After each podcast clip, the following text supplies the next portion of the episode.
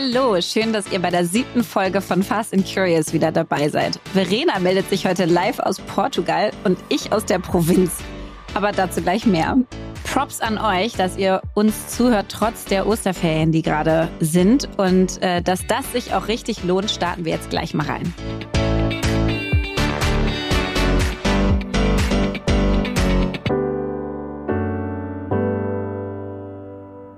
Diese Woche wollen wir euch wieder eine Ukraine-Initiative vorstellen, und zwar Nano Nation. Die ist gegründet von der Ukrainerin Alexandra Melendez und der Russin Maria Köster. Und Nano Nation ist eine Organisation, die derzeit schon seit Kriegsbeginn humanitäre Hilfe für die Ukraine und auch für die Geflüchteten hier vor Ort leistet. Verena und ich haben Alex und Maria beide selber getroffen, haben Sachspenden vorbeigebracht, haben geholfen, Spendengelder einzusammeln. Ähm, und das machen die einfach mit so einem wahnsinnigen Engagement. Die haben überall Punkte, wo man quasi die Spenden abgeben kann. Dann werden die alle äh, sortiert und eingepackt und mit den LKWs rübergefahren. Und sie haben auch so einen kleinen Laden für ukrainische Geflüchtete hier in Berlin, wo man hingehen kann, Sachen kaufen kann. Ähm, die brauchen Hilfsgüter wie Windeln, Essen, Babynahrung, also alle Dinge, die immer noch benötigt werden und sind verbunden mit den Bürgermeistern der jeweiligen Städte. Das heißt, die wissen auch genau, was fehlt in den einzelnen Städten und die richtigen Sachen werden dann auch gespendet und kommen da an. Ich weiß, dass viele von euch schon geholfen haben, aber derzeit reißt leider die Spendenbereitschaft drastisch ab, so wie sie uns erzählen. Und das Elend geht aber noch weiter und wird noch viel schlimmer. Ähm, und deswegen brauchen die wirklich weiterhin eure Hilfe. Wir würden uns deshalb unglaublich freuen, wenn ihr Lust habt zu spenden, und zwar auf nano-nation.de. Bei Fast and Curious sprechen wir heute im Catch-up über unsere Osterferien. Und im Deep Dive geht es heute um unsere Superpower, also unsere individuelle Kernkompetenz und wie man diese findet und nutzt. Dazu sprechen wir auch mit der inspirierenden Delia Lachance, Gründerin von Westwing. Bei Was bewegt dich verrät Lea, wie wir uns kennengelernt haben und ich ärgere mich bei Was nervt über meine Flugangst. Bei meine Frage an stellen wir uns gegenseitig wieder Fragen, die uns voneinander interessieren und das letzte Wort habe heute ich. Jetzt kommt Werbung. Heute möchten wir euch Veleda vorstellen und Veleda begleitet mich wirklich schon so lange, egal ob schwanger oder nicht schwanger, bei meinen Babys damals oder jetzt bei meinen Kindern, wo sie größer sind. Das ist einfach eine Marke, die bei uns zu Hause äh, gefühlt überall steht. Und Veleda ist ein Sustainable Native seit über 100 Jahren am Markt mit großer Verantwortung für Gesellschaft und Umwelt und wirklich echte Naturkosmetik, also 100% natürlicher Ursprung, Weltmarktführerin mit 25 55 Ländern für zertifizierte Naturkosmetik und anthroposophische Arzneimittel. Und was mich am meisten fasziniert, ist, sie haben sechs Heilpflanzengärten weltweit, davon Europas größter in Schwäbisch Gmünd, mit 800 Pflanzenarten, wo Veledas Inhaltsstoffe biodynamisch, also ganz natürlich angebaut werden. Und das führt dann eben zu dieser hohen Produktqualität und die einzigartige Kraft der Pflanzen wird genutzt. Und ich habe Veleda wiederentdeckt für mich und zwar durch die Stars und Sternchen der Neuzeit. Ich habe bei Victoria Beckham und Hailey Bieber Stories gesehen, wie sie die Veleda Skinfood Produkte nutzen und irgendwie beworben haben, ohne glaube ich, dass sie dafür überhaupt bezahlt waren. Zumindest sah es nicht so aus. Und da dachte ich, okay, also wenn die das schon nutzen, dann kann das nur was Gutes sein. Und ich finde es vor allen Dingen jetzt gerade wichtig für die Jahreszeiten, wo bei mir auf jeden Fall die trockene Haut eher dominiert. Also die Veleda Skinfood Produkte werden geschätzt von Make-up-Artists, von Prominenten, von Kundinnen weltweit, weil es eine Kombination ist aus pflanzlichen Inhaltsstoffen, einem ikonischen Duft und dem Glow, den die Veleda-Produkte einem selbst beschaffen. Und aktuell wird diese Skinfood-Linie noch erweitert um eine nährende Tages- und Nachtpflege. Und wenn euch die Produkte genauso interessieren wie mich, dann könnt ihr auf veleda.de jetzt mit dem Code FAST, F-A-S-T, alles groß geschrieben, exklusiv 20% Rabatt bekommen auf alle Skinfood-Produkte. Lucky you, weil 20% ist wirklich ein großes Goodie. Und diese gibt's nur auf veleda.de direkt und ist nicht kombinierbar mit anderen Rabatten. Alle Infos dazu findet ihr auch nochmal im Link in unseren Show Notes. Also geht auf veleda.de mit dem Code FAST, bekommt ihr 20% Rabatt auf alle Skinfood-Produkte. Werbung Ende. Ketchup. So, Verena, ich melde mich jetzt gerade aus dem Off mit ganz schlechter Internetverbindung aus der Provinz. Wir sind in der Märkischen Schweiz. wo wir uns ein Ferienhaus gekauft haben vor, ich glaube, fünf Jahren. Ich glaube, warst du eigentlich schon mal da? Natürlich war ich schon da. Da haben wir doch dieses Gründerin-Offsite gemacht bei dir. Ach, da stimmt. Ja, oh Gott, ja, aber da sah das noch ganz anders aus. Ach, ja, echt, ja? aber das ist richtig lange her. Ja, du musst mich mal wieder stimmt. einladen. Da haben wir mit zehn, zwölf Leuten da auf Matratzen geschlafen und so. Oh, das war das richtig war super. schön. super. Ja, stimmt. Oh, richtig lang her. Naja, und seitdem äh, haben wir auf jeden Fall das Haus so ein bisschen umgebaut und sind jetzt gerade beim Garten dabei. Ich habe ja, ich bin ja wirklich Berliner Stadtkind. Also ich bin eher Partymaus gewesen früher als irgendwie in der Natur. und, ähm, und wundere mich immer selber, wie sehr ich das toll finde, jetzt so zu Gärtnern. Das ist natürlich auch so ein Hipster-Ding geworden. Total. Ähm, und kümmere mich wirklich gerade um neue Wasserleitungen, um die richtige Rasenkante, um Terrassenunterbauten, um einen neuen Steinschuppen und solche Oha. Hast du auch schon so äh, Zwerge gekauft? Wie heißen die? Diese, Diese Gartenzwerge. Diese Gartenzwerge. Oh, furchtbar. Auf gar keinen Fall kommen die mir ins Haus. Und Leuchtkugeln und was man da so reinsteckt in die. Nee, aber ich habe jetzt ganz verrückte Sachen gekauft. Das sind so, wir haben Maulwürfe. Da ja. wurde uns mal erzählt, du sollst darauf pinkeln auf die Maulwürfe. da schickst du jetzt immer deinen Sohn raus, nachdem, ja? Nachdem wir das wirklich auch getestet haben, funktioniert nicht, kann ich jetzt schon mal Spoiler Alert an alle, geht leider nicht habe ich jetzt so Sachen gekauft. Das sind so, so kleine Solarzellen, die piekst du in den Rasen rein und durch das Solar werden die betrieben und machen die ganze Zeit so ein komisches Geräusch, so ein mhm. was so ein extrem ja. nervt, anscheinend die Maulwürfe, aber mich auch hardcore nervt, wenn ich im Garten bin. ähm, und also ich habe da richtig noch so Topics vor mir. Es ist, ist total schön. Ich freue mich einfach äh, krass drauf. Und, und was macht ihr da den ganzen Tag? Ja, das ist so richtig, weiß ich nicht, ob das so Landleben ist. Ich kenne es ja nicht, aber so stelle ich mir Landleben vor. Also stehst auf, gehst im Pyjama schon raus, pflückst ein paar Blumen, äh, erntest Kräuter aus dem Garten, fährst mit dem Fahrrad um See, ach, ähm, cool. ach, gehst irgendwie, äh, läufst und fährst alleine, können die Kinder zum Nachbarn rüber, weil da fährt ja kein Auto und ist sowieso niemand unterwegs und so.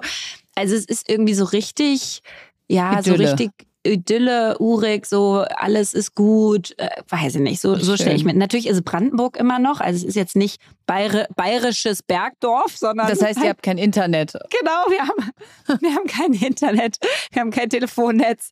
Ähm, es ist alles so ein bisschen ruckelig, aber, äh, aber total herzlich. Und wir haben da so ein, so ein Dorf erwischt, äh, ein Glück zufällig, wo die Leute einfach richtig nett sind. Also wir haben wirklich Ach, Freunde gefunden in dem Dorf und das ist total schön.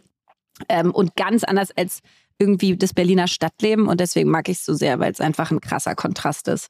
Ja, dem sind wir auch gerade entflohen. Wir sind für zehn Tage in Portugal und ich schaue hier oh. gerade in Comporta aus dem Fenster und äh, ja, ich weiß auch, wir wollten immer mal nach Comporta, das ist so anderthalb Stunden von Lissabon mit dem Auto. Mhm. Es erinnert mich einerseits so ein bisschen auch an die Nordsee in Deutschland und andererseits scheint natürlich die Sonne und du kannst super toll surfen und chillen, bis der Arzt kommt, frischer Fisch. Schön. Also äh, ja, mal so richtig da habt ihr Seele euch so, so ein Haus gemietet oder wie? Nee, da haben wir uns hier in ein in so ein ja Hotel ist eher so kleine Häuser nebeneinander, wie so eine, okay. mhm. wie so eine ne, Häusersiedlung haben wir uns einge. Aber du kriegst Frühstück und du kannst hier essen und äh, ja, ist wunderschön. Und was bei uns Familienurlaub immer so besonders macht, ist, dass wir es wirklich weitestgehend schaffen, alles auszumachen an Geräten mhm. und Laptops und Mails und so weiter und dann einfach mal so richtig da zu sein. Und Was ja schwer ist mit zwei Unternehmern, ne? Also, total. Weil ihr seid ja always on. Ja, und Philipp äh, er hat ja nun auch wirklich viele Mitarbeiter und Mitarbeiterinnen ja. und der kann das natürlich noch viel schwerer machen als ich. Und trotzdem ist uns das irgendwo heilig. Äh, das klappt ja nicht immer 100 Prozent, aber wir nehmen es uns wirklich schon sehr vor. Und, und ich habe so auch das Gefühl, diesmal besonders, weil unser Ältester geht im Herbst ins Internat nach Schottland. Wow. Und jetzt sind gefühlt die Oster- und die Sommerferien so unsere letzte äh, richtige Quality Time mit ihm. Und da merke oh, ich gerade, wow. wie ich ja, wie ich immer die ganze Zeit hingehe und sage, äh, wollen wir noch ein bisschen quatschen und kann ich dich doch mal umarmen oh. und so. Und er immer so, ja, Mami, ist gut, sind noch ein paar Monate. Boah, wie krass, Verena. Ja. Ich hatte, ja. ich bin ja mit 15 äh, in die USA gegangen und dann nie wieder zurück. Ich war dann auch in England auf dem Internat. Das heißt, ja. meine Eltern wussten es damals nicht, aber die haben mir quasi mit 15 Tschüss gesagt. Ich bin dann wirklich, ich hoffe, dass das euch nicht ereilt, dieses. Ich, ich bin äh, gespannt, ob er wiederkommt. Aber auf der anderen Seite, wenn er es so toll findet und da bleiben will, dann ist das ja auch, ist das ja auch mega, ne? Wie, wie heißt es so schön, gib ihnen Flügel ähm, und dann, ja. äh, dann klappt das schon. Ja, und ansonsten freue ich mich ehrlich gesagt, dass unser Hund mal auch in den Ferien ist, nämlich bei seiner Mutter und seiner Schwester, weil oh, ich bin so unterschlafen. Und äh, jetzt kann man mal so ein bisschen aufholen, weil sie nicht jeden Morgen um 6.30 Uhr mir die Bettdecke wegzieht.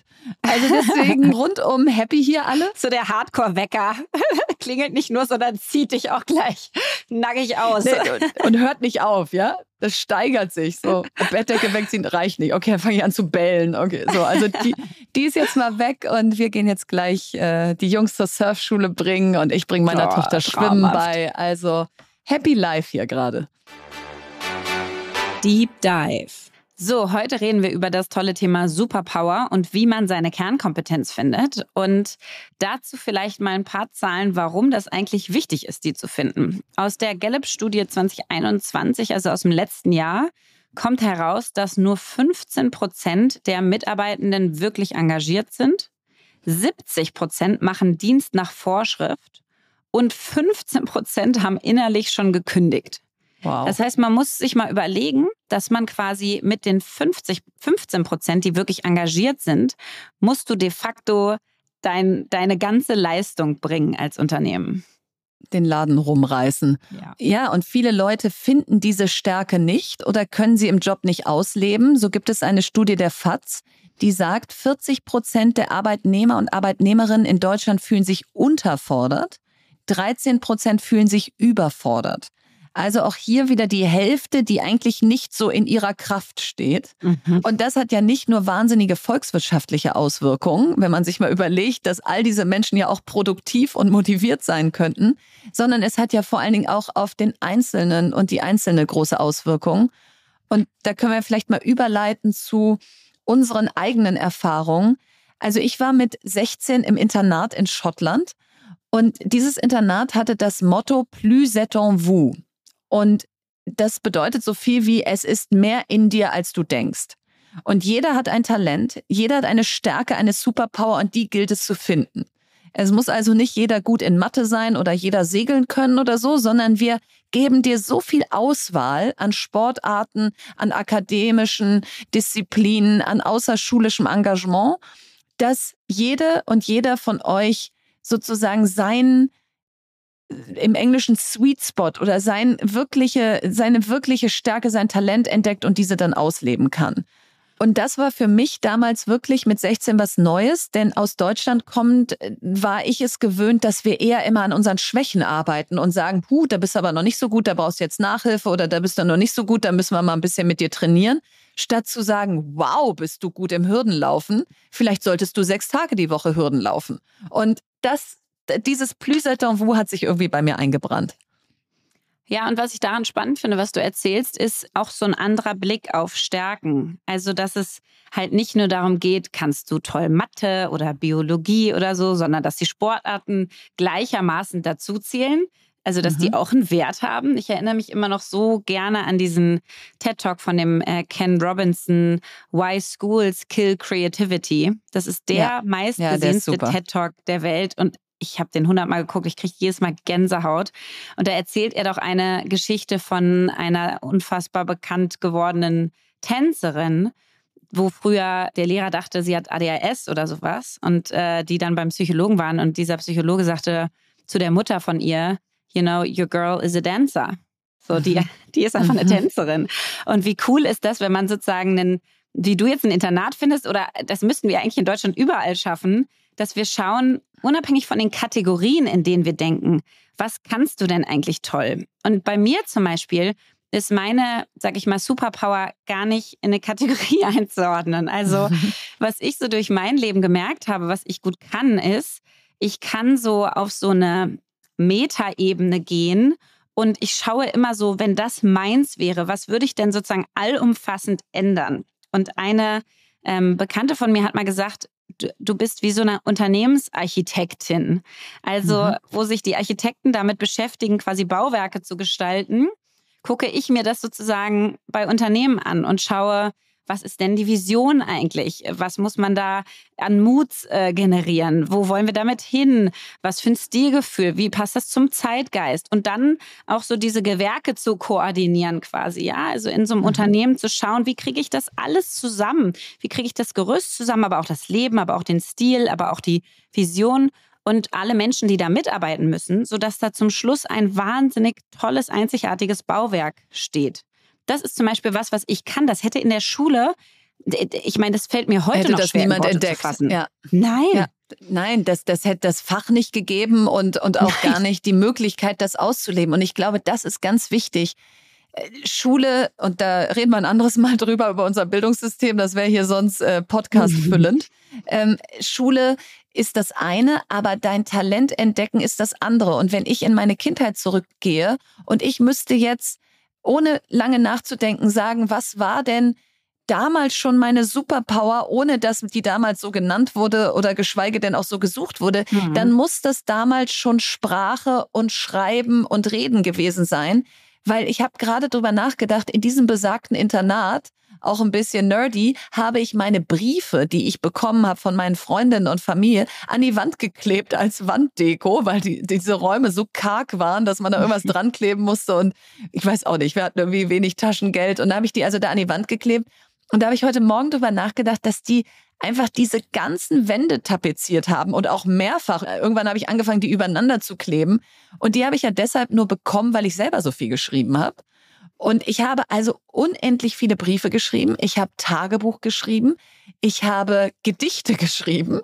Und ich habe sie dann auch aufgeführt. Also nicht mit großer ähm, Theatralik, sondern eher so im Kleinen. Aber Sprache, Eloquenz, sich mitteilen wollen, auf einer Bühne stehen, das könnte man sagen, war eigentlich immer in mir angelegt und viele andere Sachen, die ich mir mühsam antrainieren musste, so unter anderem auch Mathe zum Beispiel, war nicht angelegt. Also das, das wurde sozusagen erwartet für ein erfolgreiches Leben. Aber wenn ich entlang meiner Superpower gegangen wäre, dann wäre ich ja immer entlang von Sprache und, und Reden und so weiter gegangen.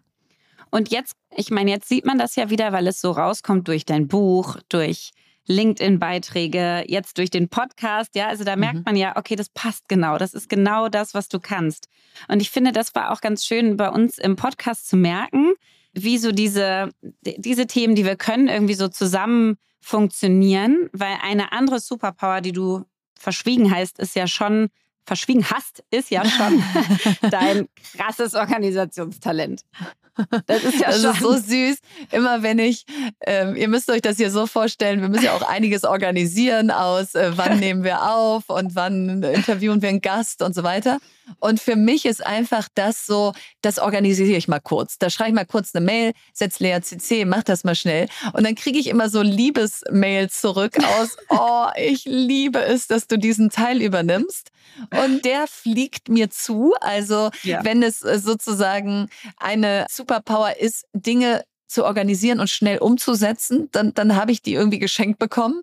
Ja. Und gleichzeitig hast du eine Superpower, die nämlich bedeutet, dass du also erstens, wir hätten kein letztes Wort in keinem einzigen Podcast, wenn es dich nicht gäbe, weil du den ganzen Tag die Antennen aufgestellt hast und Inspiration aufsaugst, um wieder Energie zurückzugeben. Ja, wo wir ähm, ja auch schon mal bei waren, dass, dass Führungskräfte eben genau diese Aufgabe haben sollten. Mhm. Und du bist eben die, die wirklich tief reingeht ins Skript und überlegt, so was haben wir denn alles für, äh, für Dinge, die es greifbar machen können, wie wir unseren Hörern und Hörerinnen unsere Learnings rüberbringen können. Wie können mhm. die das auf ihr eigenes Leben anwenden? Also du denkst dich unfassbar stark in andere rein. Total. Also ich versuche echt, ich meine, das machst du auch. Wir gucken schon beide, was nervt uns eigentlich an anderen Podcasts und, mhm. äh, ne, und, und wie müsste der sein, dass der wirklich spannend ist? Der darf nicht zu lang sein, äh, der muss Spaß machen, da muss eine treibende Musik drin sein. Ähm, welche Themen, wie wollen wir die eigentlich nennen mit diesem Hashtag und Superpower und dann Kernkompetenz finden? Die müssen irgendwie auch so geschrieben sein, dass man Lust darauf bekommt. Die müssen positiv formuliert sein. Und dann natürlich auch so, was wollen wir rüberbringen? Dieses ganze Branding, die Vision. Und da ist dann wieder diese Gewerke koordinieren, ja? Dann kenne ich ich natürlich Silberpuls schon mein Leben lang geführt, mit denen ich Branding ganz viel mache. Fotoshooting machen wir mit Alicia Minkwitz. Äh, Jona Koch macht unser Launch-Event. Dann lerne ja, ich noch die Alex und Maria kennen. Ja. Äh, dann machen die die Ukraine-Initiative noch da und wir versuchen Geld für die zu raisen und so. Ähm, und so kommt das irgendwie wahnsinnig gut zusammen, dass man so ja, und ich finde eigentlich, das ist ein schönes Beispiel. Jetzt können das die Zuhörerinnen nicht so stark merken, wie wir das merken, aber was für eine Leichtigkeit unser gemeinsames Arbeiten hat und diesen Podcast zu produzieren, der ja schon Arbeit ist, aber es ist so leicht, ist deswegen auch, weil wir unsere jeweiligen, nenne es Superpower, nenne es Kernkompetenzen, ja. nenne es Stärken, reinbringen und die so perfekt miteinander harmonieren. Und das ist so ein wundervolles Gefühl. Das kann man fast, das ist das, wo ich immer so beim Unternehmertum meinte, das ist quasi der Deckel für meinen Topf. Ich, da, ja. da spürst du einfach so dieses, hier bin ich angekommen. Das ist genau das, was ich kann. Und genau da funktioniert das so schön dass es ohne Anstrengung ist, sondern einfach mit einer größten Freude und Spaß irgendwie läuft. Und das wollen wir, glaube ich, heute erreichen, dass ihr in eure eigenen Leben geht und sagt, wo weiß ich denn, dass ich richtig gut bin? Mhm. Wo habe ich schon ganz oft das Feedback bekommen? Wo habe ich diese Momente, die mir nur Energie geben, wo ich da sitze und andere sagen, was, du schreibst jetzt schon wieder einen Gastbeitrag oder so und man selber mhm. denkt, ja, weil ich das einfach so gerne mache und so gut kann. Und nehmt diese Stärken ernst und lasst euch die auch nicht wegreden. Denn wir haben ja. heute äh, und auch schon zu meiner Kinder und Jugend den Drang zu sagen, was ist ein erfolgreicher Mensch? Ein erfolgreicher Mensch ist jemand, der BWL oder Jura studiert, der dann so und so viel Geld verdient, der so und so lebt. So, und wenn wir uns diese Gallup-Studie angucken, dann scheint das ja nicht zu stimmen.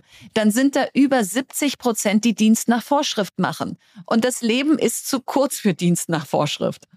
Total. Und da gibt es ja eigentlich, wenn du sagst, na, wie kommt man denn da hin? Und wir wollen euch dazu ermutigen, selber auf die Suche zu gehen. Ich finde, da gibt es dieses schöne Konzept, dieses Ikigai-Konzept. Ich habe ja nun länger auch in Japan gelebt und auch mal Japanisch überall äh, schon studiert. Ja. Neben dem BWL-Studium äh, weiß ich zwar nichts mehr von, aber Iki heißt Leben und Gai heißt Wert. Also sozusagen das Ikigai-Konzept ist, was ist der Wert des Lebens? Und ich finde das ganz schön, wenn man an den Dimensionen mal selber auf die Suche geht und schaut einfach diese vier Bereiche an. Der eine ist, was kann ich? Was kann ich wirklich gut? Wo kriege ich immer wieder das Feedback, Mensch, das kannst du aber total toll. Zweiter ist, was macht dir Spaß? Wo merkst du, dass dein Herz aufgeht? Dritter ist, was ist wichtig für die Welt? Weil wenn es nicht wichtig für die Welt ist, braucht es auch keiner. Mhm. Und der vierte ist schon, womit kann ich Geld verdienen? Ähm, weil natürlich darf man Spaßprojekte haben und Sachen, die alles andere erfüllen, wie jetzt ein Podcast oder so, ja. Aber wir müssen alle überleben und auch Geld verdienen. Und wenn du damit, sag ich mal, deinen Job wirklich bestreiten möchtest, dann ist das ein wichtiger Teil. Und wenn man diesen Mix nimmt, sagt zumindest dieses japanische Konzept, dann bist du sozusagen in dem, in dem Lebenswert. Dann hat ein, dein Leben einen Wert und dann kommt alles zusammen. Total. Und jetzt stellt euch vor, ihr übertragt das auf Gründung oder euren nächsten Job, den ihr machen wollt und sagt genau das. Was kann ich? Was macht mir Spaß? Was ist wichtig für die Welt? Und wie verdiene ich damit Geld? Dann kommt ihr schon ziemlich nah dran zu überlegen, was könnte ich denn mal gründen, wenn ihr das vorhabt. Weil ich glaube, wenn diese vier Dimensionen erfüllt sind, dann, dann hast du sozusagen den perfekten Zustand.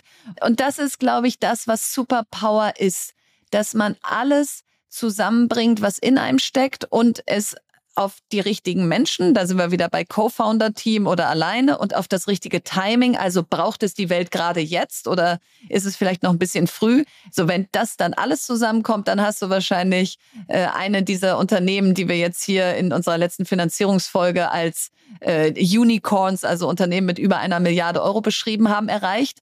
Aber das ist gar nicht immer das Ziel. Das Ziel in erster Linie ist erstmal das meiste aus seinem Leben machen, indem man das macht, was einen glücklich macht und was auch einfach funktioniert. Jetzt kommt Werbung.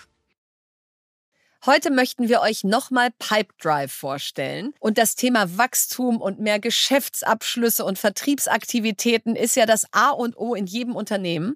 Und mit Pipedrive habt ihr ein einfaches und effektives CRM, also Customer Relationship Management Tool, das mehr Geschäftsabschlüsse ermöglicht und das Wachstum besonders kleiner Unternehmen fördert. Mit Pipedrive behaltet ihr den Überblick über eure Vertriebsaktivitäten und Gespräche, damit ihr keine Nachfassaktion verpasst. Und so könnt ihr besonders effektiv arbeiten. Und nicht nur das, das Tool ermöglicht euch dadurch auch Verkaufserfolg. Und das Schönste an Pipedrive ist, dass es einfach zu bedienen ist. Es ist vollständig anpassbar und es erstellt visuelle Berichte für euer Unternehmen. Es ist also ein CRM-Tool, was wirklich auf euer Unternehmen zugeschnitten wird. Es ermöglicht euch, euren Verkaufsprozess zu automatisieren, sodass ihr euch auf andere geschäftliche Prioritäten konzentrieren könnt. Und deswegen ist Pipedrive weit mehr als nur eine Pipeline. Auf pipedrive.com könnt ihr euch anmelden und erhaltet 14 Tage lang eine kostenlose Testversion des Tools. Es gelten die allgemeinen Geschäftsbedingungen für den Rabatt und alle Infos findet ihr auch nochmal in unserem Linktree in den Show Notes. Werbung Ende.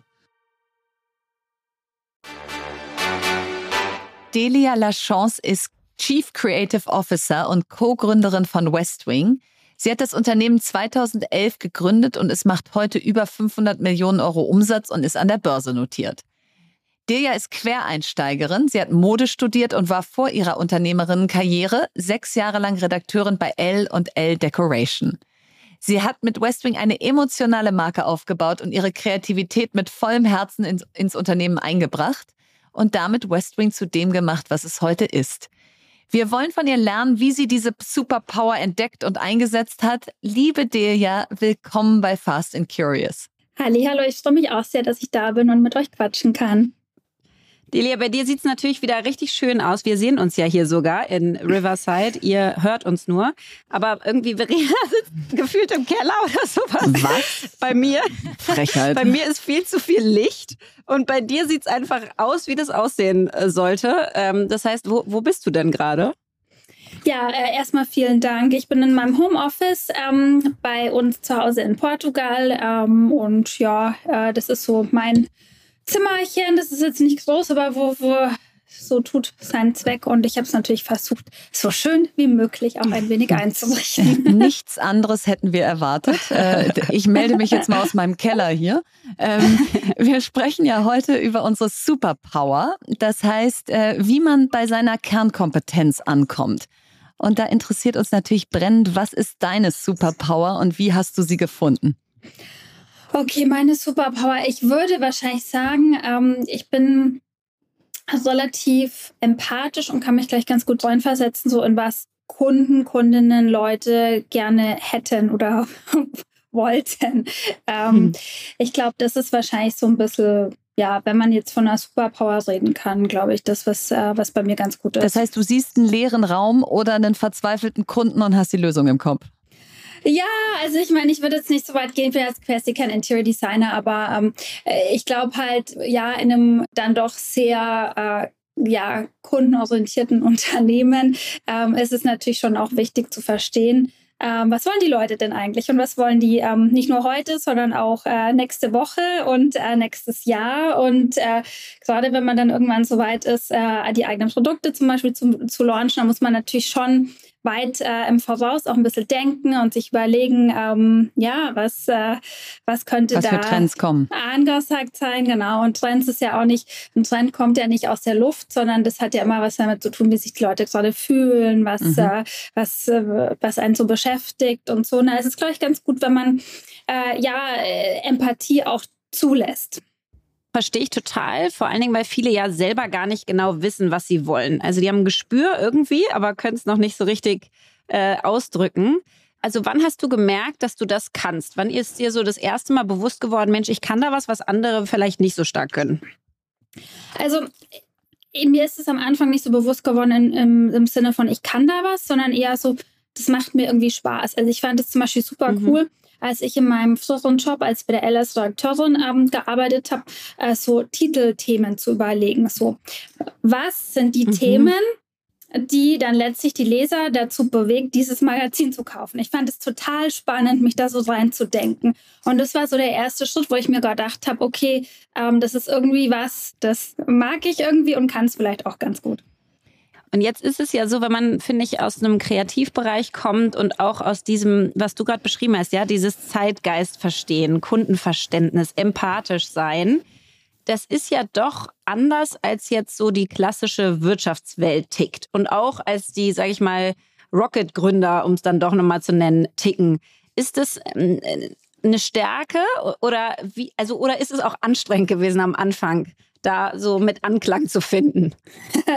Also ähm, ja, das war schon anstrengend und es ist auch manchmal noch anstrengend ähm, für mich, weil ich halt in manchen Bereichen dann doch sehr anders bin und buchstäblich eine andere Sprache äh, spreche. Mhm. Aber ähm, Nichtsdestotrotz, ich glaube wahnsinnig stark an Diversität in, in Unternehmen und dazu gehören auch eben unterschiedliche, glaube ich, Profile ähm, an, an, an Leuten äh, im Management ja. und so weiter. Und dann, glaube ich, um vielleicht nochmal eines zu sagen, ich finde es auch so, ja, es ist, wie du hast völlig recht, genauso in der Rocket-Welt oder in der deutschen Wirtschaftswelt ist es auch sehr so, Leute haben BWL studiert und dann gründest du halt ein mhm. Unternehmen. Aber wenn du jetzt international schaust, also in den USA gibt es wahnsinnig viele coole Unternehmer, die haben kein BWL studiert. Das ist, das ist so bei uns ist es irgendwie so ein bisschen deutsch. Du, wie in Deutschland sind die meisten, wir haben, glaube ich, die meisten CFOs, die CEOs sind. Mhm. Also mhm. sozusagen, es gibt kein Land, was so viele CEOs hat, die vorher CFOs waren. Ach, ich finde, das spricht auch schon für Deutschland wieder, ja? ja, das ist das dasselbe Ding. Stimmt, ja. Genau, ich will nicht sagen, dass das das Gegenteil von empathischer Führung ist, aber äh, da ist äh, sicherlich deine Superpower hilfreich. Da sprechen die Zahlen auf jeden Fall deutlicher als die Empathie vielleicht. Das teilweise. stimmt. Und wenn du jetzt äh, da bei West Wing dir die letzten Jahre und fast schon Jahrzehnte, wie lange gibt es euch schon? Elf Jahre. Elf Jahre, die letzten elf Jahre dir anschaust. Was war deine persönliche Journey? In welchen Bereichen bist du gewachsen im Unternehmen? Wo sagst du, da hatte ich damals keine Ahnung und da musste ich erst mal reinwachsen und heute äh, habe ich da deutlich dazugelernt oder bin sogar Pro? Also definitiv der ganze Bereich Management, Teamführung und so weiter. Also da wusste ich vorher halt überhaupt nichts. Und mir war es auch nicht klar, dass mir das Spaß macht und dass ich in bestimmten Bereichen vielleicht da auch ein ganz gutes Talent habe. Ähm, und da habe ich schon wahnsinnig viel dazugelernt, würde ich sagen. Und, und, dann das nächste, was ich auch sehr gelernt habe, ist geduldiger zu sein, weil je größer eine Firma wird, desto langsamer passieren die Dinge. Das ist einfach so. Wenn du halt am Anfang bist von einem Startup, dann machst du zack, zack, zack und morgen muss ich alles verändern und es geht aber halt nicht immer so schnell und äh, ja, Sachen geplanter zu machen und zu verstehen, dass man die Welt nicht äh, auf bis morgen verändern äh, kann und dass es auch nicht immer das Beste ist. Das war für mich auch echt schon eine krasse Lernkurve. Jetzt ist es in dem Umfeld ja gar nicht so leicht, quasi an deiner eigenen Kompetenz weiterzuarbeiten und da weiterzukommen, weil du einfach einen Arbeitsalltag auch hast, ja? Du hast ja. operative Arbeit, die halt gemacht werden muss. Wie guckst du denn eigentlich, dass du diesen Zeitgeist, diese Inspiration, dieses, was ist eigentlich Trend, was wollen eigentlich die Kunden und Menschen derzeit? Woher bekommst du deine Inspiration? Ähm, also definitiv muss ich sagen, was für mich jetzt so während der Pandemie auch schwieriger, muss ich ehrlich zugeben, weil mhm. ich das immer ganz stark durch Reisen bekommen habe, auch so durch persönlichen Austausch, in, mhm. ja, in Museen gehen, in Städte gehen und so weiter. Und das ging jetzt alles nicht. Und dann versucht man natürlich so gut es geht, irgendwie das, das Ganze digital abzudecken. Was ist mit so Konferenzen oder klassischen Messen? Machst du sowas? Ist sowas äh, sinnvoll? Ist sowas für dich Inspiration? Mm, also so klassische Messen, jein. Also manche, also es gibt so, es gibt eine Möbelmesse in die Design, Design Week in Mailand, die ist ziemlich cool. Ähm, ansonsten sehr ausgewählt, weil es da natürlich, ich meine, da gibt es die Produkte, die sind halt dann schon da und wir müssen eigentlich mhm. ein bisschen mehr an die Zukunft noch denken. Mhm. Und jetzt hast du vorhin gesagt, ihr, euch gibt es schon elf Jahre. Das ist ja wirklich extrem lang, auch für, für so einen Gründerzeitraum. Ich glaube, die meisten Gründer bleiben so in der Start-up-Szene, bei den jungen Gründern, sage ich mal, nicht bei den Familienunternehmen, irgendwie so rund um sieben Jahre. Mhm. Aber wenn du doch mal Westwing jemals verlassen würdest, in was für eine Ecke würdest dich denn ziehen, so mit der Kernkompetenz, die du jetzt weißt, die du hast?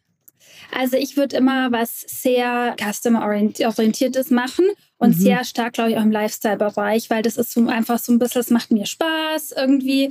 Ja, ich habe da, glaube ich, ein ganz gutes Feeling dafür. Deshalb wäre es irgendwie so immer in dem Bereich. Ich sage jetzt mal, das heißt, es muss jetzt nicht unbedingt Interior sein, aber was weiß mhm. ich, äh, mhm. äh, Beauty, äh, Living, I don't know, ah. Travel, was weiß ich. Da gibt es viele Sachen, aber so definitiv so Lifestyle-mäßig würde ich immer so ein bisschen bei mir sehen. Und vielleicht zum Abschluss, welchen Tipp hast du für die Nicht-BWLer da draußen, die vielleicht denken, ha, Gründen ist ja nicht für mich, weil das tun ja nur BWLer. Wie finden die das, worin sie richtig gut sind? Oder warum sollten die genauso sich die Superpower Gründen zutrauen? Also ich glaube, die sollten gerade unbedingt gründen, wenn die da Lust drauf haben. Mhm. Ähm, ich glaube, das ist genau das, was wir brauchen weil es dann natürlich Leute sind, die eben ganz andere ähm, Talente oder äh, Erfahrungswerte mitbringen, egal aus welchem Bereich.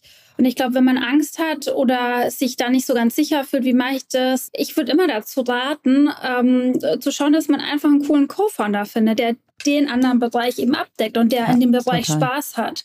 Es ist ja auch cool, irgendwie so als Team was zu machen. Also das wäre auf jeden Fall mein Rat.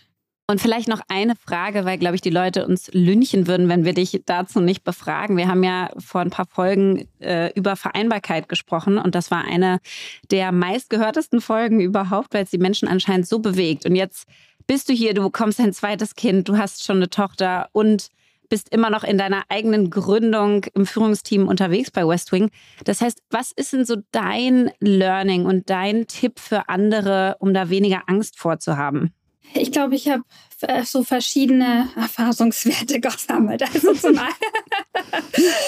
also ich meine, es verändert das Leben nichts, äh, also nichts verändert das Leben so, wie man ein Kind bekommt, glaube ich. Das, äh, du hast einfach eine komplett andere Perspektive aufs Leben äh, auf einmal. Also was ich mitgenommen habe für mich ist, es ist wahnsinnig gut, glaube ich, wenn man das gezielt und geplant auch ein bisschen angeht, so wie mache ich mein Setup, wann will ich zurück sein, weil wenn das Baby dann mal da ist, dann bist du einfach so fertig und überfordert und weißt gar nicht mehr und dann sollst du dir noch Gedanken machen, hm, wie du jetzt irgendwie mhm. einen Babysitter findest und da zurückfindest und so weiter. Deshalb würde ich versuchen, so gut es geht, schon so ein bisschen das zu planen. Und dann, glaube ich, muss man halt auch immer sehen, dass so die Babyphase, die ist auch glaube ich, also wir stecken noch mittendrin, aber zumindest lasse ich mir mal sagen, dass die absehbar ist. Und ich denke mir mal so, okay, man kann halt auch nicht zu perfektionistisch an sich sein, ja, so im Alltag. Meine Güte, aber dann sind halt manche Sachen nicht perfekt. Das ist halt einfach so. Und dann ähm, so was einen Job angeht, glaube ich, ähm, ist es auch super wichtig, dass man realistisch ist. Ja, also ich gehe jetzt auch in 70 Prozent zurück, wenn unser Sohn dann da ist. Und ich war jetzt auch die ganze Zeit auf 70 Prozent, weil ich mir halt denke, okay, ich mache lieber ein 70 Prozent, was dann vielleicht eigentlich ein 100 Prozent ist, aber ich kann es halt so abliefern, dass ich für mich sage, mhm. das ist gut und damit bin ich irgendwie ja auch mit mir selbst zufrieden bin, dass ich sage ich mal jetzt 100 Prozent, wo ich genau weiß, und das wisst ihr auch in der Firma, ist das nicht 100 Prozent, sondern das sind halt 120 Prozent in der Woche. Mhm. Und deshalb glaube ich, würde ich lieber sagen, realistisch sein und dass du gerne in die Arbeit gehst. Und dann ist es halt auch mega. Also für mich ist halt jetzt so, wenn ich arbeite, ich finde es so cool. Ja, das ist so mhm. Brain Spa. Für mich so Spa für mein Brain. Sehr gut. Das ist ein schöner Begriff. Brain Spa ja. ist gut. Arbeit als ja. Brain Spa. Ja, ja. Das, das, ist auch schön. Am Ende. Das wäre jetzt der Titel für die ja, Genau. Absolut. Gespräch. Total. Das, äh, das werden die kopieren. Ähm, am Ende der machen wir immer einen Fast Track. Da stellen wir zwei Begriffe mhm. gegenüber und du sagst spontan, welcher dich mehr anspricht. Mhm. München oder Lissabon? München. Spontan. Und ich kann dir auch sagen, wieso. Also wir wohnen ja nicht in Lissabon, sondern wir wohnen an der Agave und München ist halt dann doch immer noch so, wo halt mein Zuhause ist und meine Wurzeln ja, sind. Wo das Herz ähm, ist. Ja. ja, deshalb spontan ganz klar. Mhm. Samthocker oder Schreibtischstuhl? Samthocker. Nichts anderes hätten wir erwartet. Natürlich, ey. Unser Samthock, also Schreibtischstühle gab es zu Genüge, aber Samthocker ist, möchte ich jetzt zumindest mal behaupten, was sehr ähm, ja, durch Westwing geprägt ist. Absolut. Hausbau oder Inneneinrichtung? Inneneinrichtung. Wir machen gerade Hausbau. Puh. ähm, Instagram oder LinkedIn? Instagram. Und Creative Director oder Influencerin? Uh, Creative Director, ganz klar. Nichts anderes hatten wir erwartet. Und trotzdem kann man dir, glaube ich, sehr gut folgen, muss man hier auch mal sagen, genau um diese Inspiration mitzu, mitzubekommen, weil du die auch echt teilst und man neben Einrichtungstipps einfach auch noch von dem Thema Vereinbarkeit und allem anderen viel mitkriegt. Ja, mitkriegt. du, ich, ich gebe mir Mühe.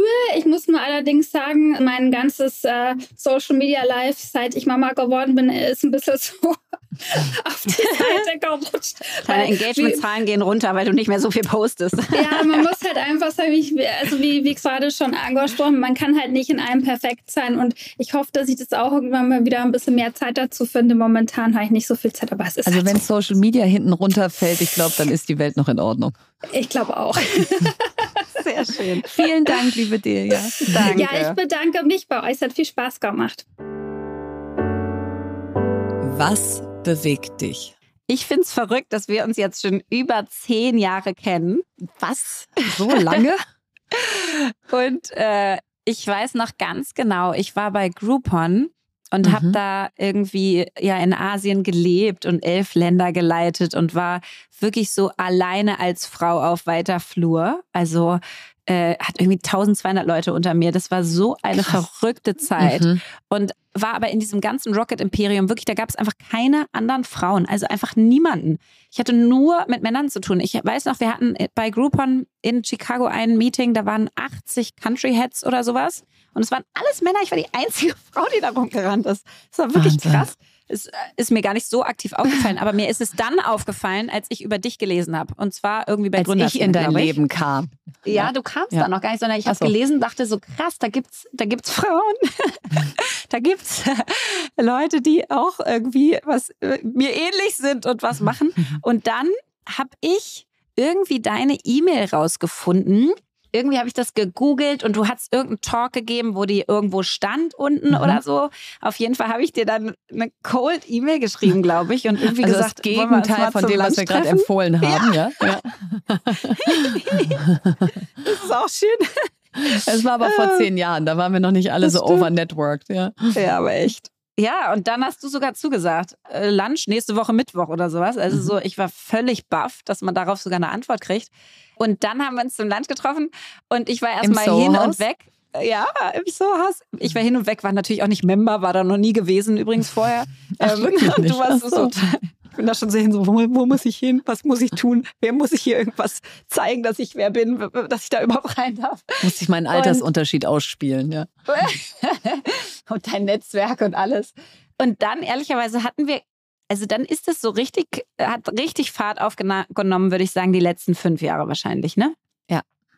Nochmal zu dem Treffen. Ja. Das Schöne war ja, es war ja schon ein bisschen Liebe auf den ersten Blick. Also ich Schon. weiß noch ganz genau, du warst ja wahnsinnig jung. Du warst was, 24 oder sowas? Ja. Und ich war total beeindruckt von deinem Mut und Selbstbewusstsein. Du warst einfach so selbstverständlich da.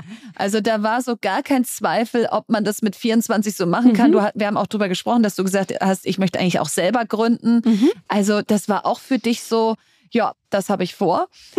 Da dachte ich wiederum, ach wie schön, es gibt auch noch so andere völlig Größenwahnsinnige, die erstmal so große Pläne rausstellen, ohne eigentlich genau zu wissen, wie man da hinkommt. Aber sie sahen auch schon mal mit anderen Teilen auf die Gefahr hin, eben als Größenwahnsinnig dargestellt zu werden. Ja, und was ich irgendwie so schön finde, ist, wie sich da Beziehungen verändern können. Ich habe letztens mal gelesen über so deine Chosen Family. Also Mhm. du hast eine Familie, mit der, du aufwächst und dann darfst du auch einfach Freundschaften haben, die werden Familie. So. Mhm. Und das war, und das kann sich auch entwickeln und das kann sich auch jetzt in Anführungszeichen im Alter, ich finde, wir sind ja noch blutjung, Ja. aber im Alter entwickeln. Und das ist auch total schön, wenn jetzt, ich weiß, manchmal fragen Leute so, na, ihr macht ja jetzt ja aber schon viel und du kanntest sie ja früher gar nicht. Nee, kannte ich Ja. nicht. Also können wir beide nichts dafür. Wir sind Ja. halt in Bielefeld und Berlin aufgewachsen. Logischerweise kannten wir uns nicht. Ähm, und wenn man sich dann irgendwann äh, später kennenlernt, darf man sich genauso ineinander verlieben und sagen, das finde ich jetzt ganz großartig. Absolut. Ähm, und wir haben heute Morgen ja gerade darüber gesprochen, so, weil wir jetzt echt viel miteinander zu tun haben durch den Podcast. Und jedes Mal denken so, wie toll ist das, dass wir so viel miteinander jetzt reden müssen. Und ja, und dass wir so viel Ja. von der anderen erfahren, weil das ist natürlich auch in so einem vollen Leben, wie wir es beide haben, gar nicht immer so möglich, dass man sich Ja. so viel austauscht. Und jetzt machen wir Ja. das einfach noch mit ein paar Leuten da draußen. ich finde es richtig schön. Also ihr seid hier bei uns im Wohnzimmer. Herzlich willkommen. Was nervt? Oh, meine Flugangst nervt so sehr. Ich kann ja vielleicht mal gerade ausholen, wo sie eigentlich herkommt. Also mit 25 bin ich mit meiner Schwester Victoria von Dubrovnik nach Hannover geflogen. Ich sag jetzt mal nicht mit welcher Airline, um jetzt hier nicht zu bashen, Mhm. aber Ähm, so ein Standardflug, den man halt immer macht. Genau, totaler Standardflug, Dubrovnik, Hannover.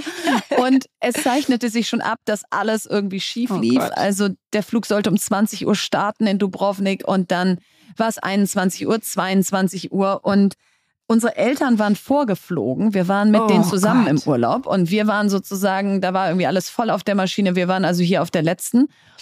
Und dann um 22.30 Uhr kam die Durchsage, ja, Entschuldigung, wir haben technische Probleme mit der Maschine, deswegen dauert das hier so lange, aber bald geht's los. Und ich war bis zu dem Tag komplett angstfrei, was Fliegen anging.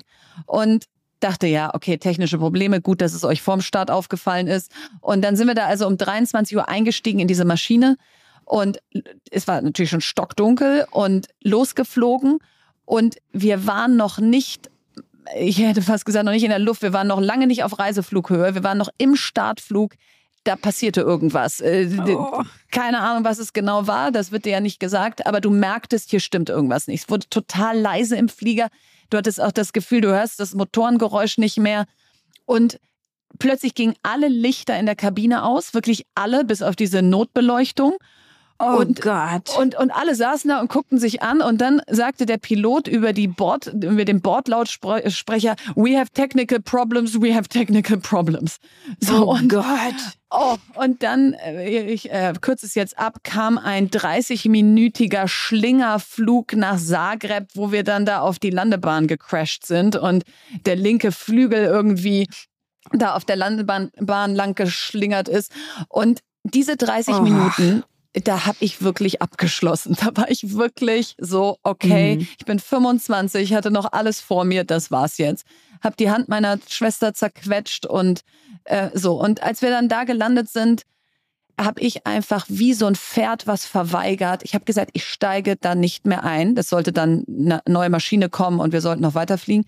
Und meine Schwester hat mich da reingezwungen. Die hat gesagt, wir fahren jetzt nicht mit dem Mietwagen durch die Nacht, du steigst da jetzt ein das, das wird nicht nochmal passieren und so.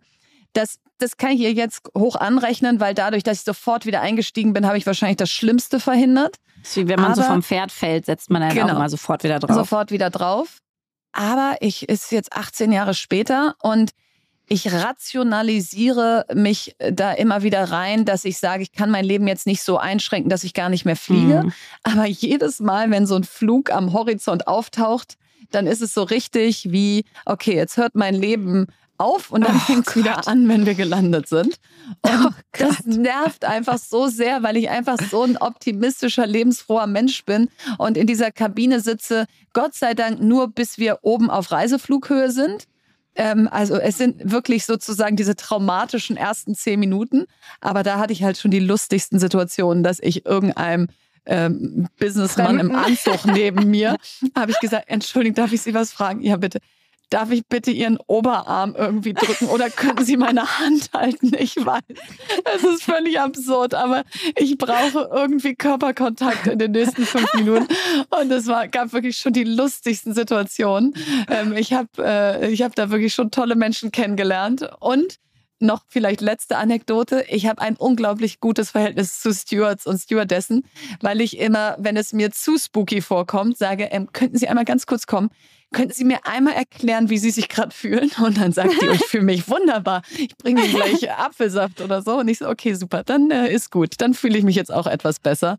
Also es ist einfach Teil meines Lebens. Es ist so. Und ja, und ich weiß, ihr werdet jetzt auch akzeptiert. Also man könnte ja da wahrscheinlich, es gibt ja Leute, die haben Angst vor Spinnen, Angst vor allem ja. Möglichen. Ne? Also wahrscheinlich kann man da zum Psychologen und Sachen machen und so. Kannst wahrscheinlich auch Hypnose machen. Aber du sagst, nee, ist jetzt nee, einfach mach ich so. nicht. Das, ja. Und ich gehe immer wieder in die Statistik und sage so, da sind so viele Flieger in der Luft, gerade meiner wird nicht abstürzen. Ja. Und dann versuche ich immer wieder über den Kopf zu kommen. Aber mein Herz steht still. Du bist zumindest nicht so weit, dass du vorher schon Abschiedsnachrichten schickst. Nein, so einfach nein, das pro ich forma. Nicht. Ich habe noch nein. nie eine von dir bekommen. Nein, deswegen. ich steige da immer wieder ganz stoisch ein. Meine Frage an. Lea, was war denn bisher dein spannendstes Investment?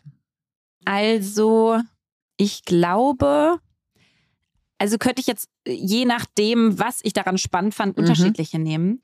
Zukünftig am spannendsten finde ich die Space Tech Investments, die ich jetzt gemacht habe, einfach weil das sozusagen Neues revolutionär Thema. für die Menschheit ist und das so ungewöhnlich ist und ich kann es nicht erwarten, wenn ich dann bei dem ersten Raketenstart in Frankreich von einem Investment von mir dabei bin. Das ist, glaube ich, völlig absurd. Aber ich muss sagen, das, was ich richtig cool finde, irgendwie, wo, weil ich da ganz viel mitgewirkt habe, ist, ist Gayali. Das ist so eine Allgemeinwissens-App. Also quasi mhm. wie, wie Blinkist und da kannst du dir Stories anhören über äh, die großen Maler, über Leonardo da Vinci, über ähm, die großen Architekten, über die Historie Russlands, über alles Mögliche. Die Weimarer Republik ähm, habe ich mir da mal angehört. Ja, zum Beispiel, mhm. genau. Das ist wie dieses Buch, was alle gelesen haben, das Dietrich von Schwanitz, weißt du noch, Bildung. So, das haben früher immer alle gelesen, um ja. ihre Allgemeinwissen, Wiss, Wissen, ihre ihr Allgemeinwissen, ich habe es anscheinend nicht, ihr Allgemeinwissen aufzubessern. Und, ähm, und das finde ich cool, weil das gar nicht so einfach ist, weil natürlich Allgemeinwissen, weißt du, da musst du dir richtig Zeit für nehmen. Also du mhm. hast nicht so den Need dafür. Es ist nicht, du musst jetzt eine Taxi-App nutzen, weil du das Taxi nicht mehr anders kriegst, so, sondern das ist was, das kannst du machen, weil es halt dein Leben bereichert irgendwie, aber es ist mhm. nicht so ein immediate Need da. Und das finde ich immer dann, ich mag es, wenn es schwer ist und wenn ich da selber meinen Kopf mit anstrengen darf und sozusagen mit im Marketing und mit, wie muss das Produkt aufgebaut sein und welche Stories funktionieren und wo bleibst du eigentlich dran hängen.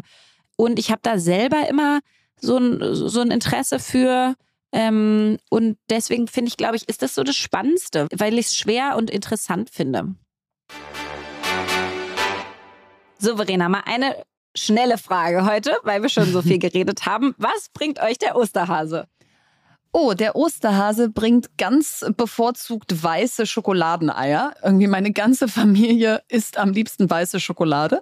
Und äh, genau, das Ritual bei uns ist immer, dass in der Nacht von Ostersamstag auf Ostersonntag kommt der Osterhase. Das heißt, er war dann da, wenn die Kinder am Ostersonntag aufwachen. Und das äh, führt dazu, dass Philipp und ich dann da im Zimmer ähm, rumkriechen werden am Samstag äh, der Kinder und die so verstecken, dass unsere kleine Tochter genug findet, aber dass die Jungs auch sich ein bisschen anstrengen müssen. Und das mhm. ist immer gar nicht so einfach auszutarieren, weil die natürlich irgendwie dann in den Momenten auch vergessen, dass man vielleicht auch mal ein bisschen Rücksicht auf die Jüngeren nehmen können, sondern alles an sich raffen. Und ähm, ja, das, das heißt, an Ritual. dem Tag dürft ihr so richtig Zuckerschock ist erlaubt. An dem Tag ist Zuckerschock erlaubt. Da, da, genau, das ist ein bisschen wie Weihnachten oder Nikolaus, das ist dann mal so. Aber ähm, ja, das ist schön und da freue ich mich drauf und äh, habe ordentlich den Koffer vollgeladen.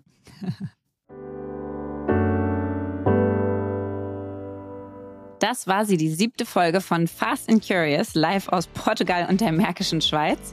Wir hoffen, sie hat euch gefallen. Und wir hoffen noch mehr, dass der Osterhase am Sonntag zu euch allen kommt und ihr wunderschöne Ostern gemeinsam habt. Das letzte Wort hat heute Verena. Leonardo da Vinci. Wer nicht kann, was er will, muss wollen, was er kann. Denn das zu wollen, was er nicht kann, wäre töricht. Dieser Podcast wird produziert von Podstars bei OMR.